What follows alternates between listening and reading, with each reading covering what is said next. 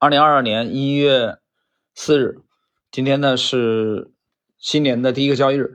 呃，我们今天呢更新《量化投资神话》吉姆·西蒙斯的第五十集。上一集呢讲到了，呃，他们这个大奖章啊，赚钱策略的啊这个三个步骤。这一集呢，我们来讲他们重拾自信。尽管大奖章基金的规模不大，但西蒙斯对统计套利团队的前景越来越自信。也对文艺复兴公司的前景越来越抱信心，这促使他将公司搬迁至附近的一栋由木质和这个玻璃组成的复合建筑当中。每个办公室都可以欣赏到附近令人心旷神怡和略带田园气息的森林景观。公司总部设有宽敞明亮的体育馆、温暖舒适的图书馆和庄严华丽的大礼堂。在这里，西蒙斯每两周举办一次学者研讨会，通常与金融无关。交易厅只能容纳二十名左右的交易员，不超过会议室的大小。但是，员工餐厅和公共区域很宽敞，给员工们提供了开会和讨论的空间。随着套统计套利的结果不断向好，罗伯特·莫瑟和彼得·布朗在办公室里表现出了全新的自信。他们开始招揽。IBM 的前同事们有没有打算离开 IBM，加入我们文艺复兴公司？布朗在给一名 IBM 员工的电子邮件中这么写道。很快，有六名 IBM 员工加盟文艺复兴公司，并开始崭露头角，包括德拉皮埃特拉双胞胎双胞胎兄弟啊。这双胞胎兄弟呢，以收集大量胡桃夹子雕像而著称。兄弟俩设法加速。这个依赖多个程序、多个计算机网络和数十万行代码的股票交易系统。精力充沛而富有激情的布朗，经常骑着单车匆匆忙忙从一个会议赶到另一个会议，甚至会撞到同事。他整夜都在办公室的电脑前工作，累了就在旁边的折叠床上小睡一会儿。有一次深夜，当布朗在电脑上进行一个复杂项目演算时，尽管时间已晚，但他仍然 精力充沛。他拿起电话，准备向一名助理询问一个紧急的问题。一个同事在布朗拨通电话之前阻止了他：“布朗，你不能打电话给他。现在是深夜两点。”布朗看上去很困惑，非要让同事对此给出解释。同事答道：“他的薪水不足以让他在深夜两点回答你的问题吧？”“好吧，那我们给他加薪。”布朗回答。“但是我必须打电话。”那时，布朗的妻子玛格丽特在纽约市担任卫生协委委员长已有六年之久。他推出了一项针具交换的这个项目啊，来对抗艾滋病毒的传播。他还发出了其他诸多行动倡议。一九九七年，玛格丽特及其子女搬到华盛顿特区，在美国卫生与公共服务部担任高级职务，并最终升任美国食品药监局。局长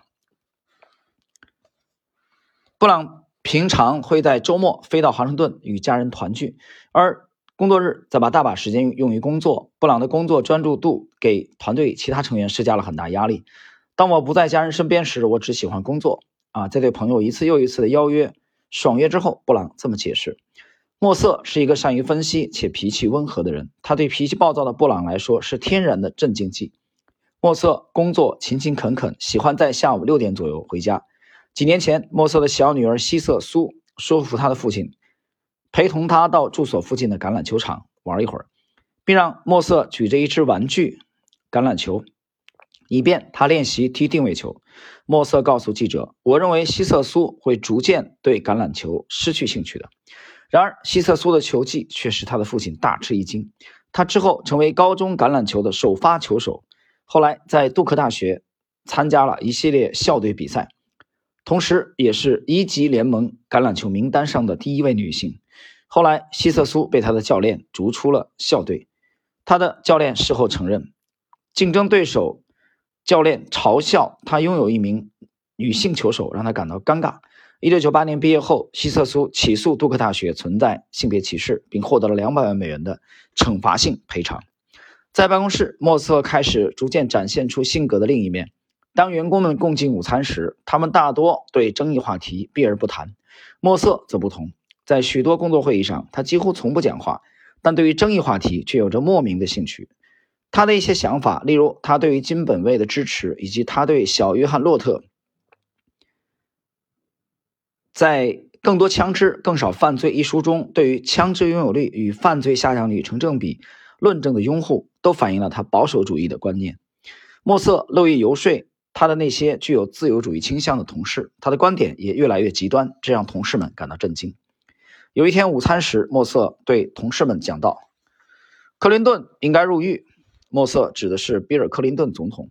克林顿在1998年因与白宫实习生莫妮卡·莱文斯基的关系而被指控作伪证和妨碍司法公正。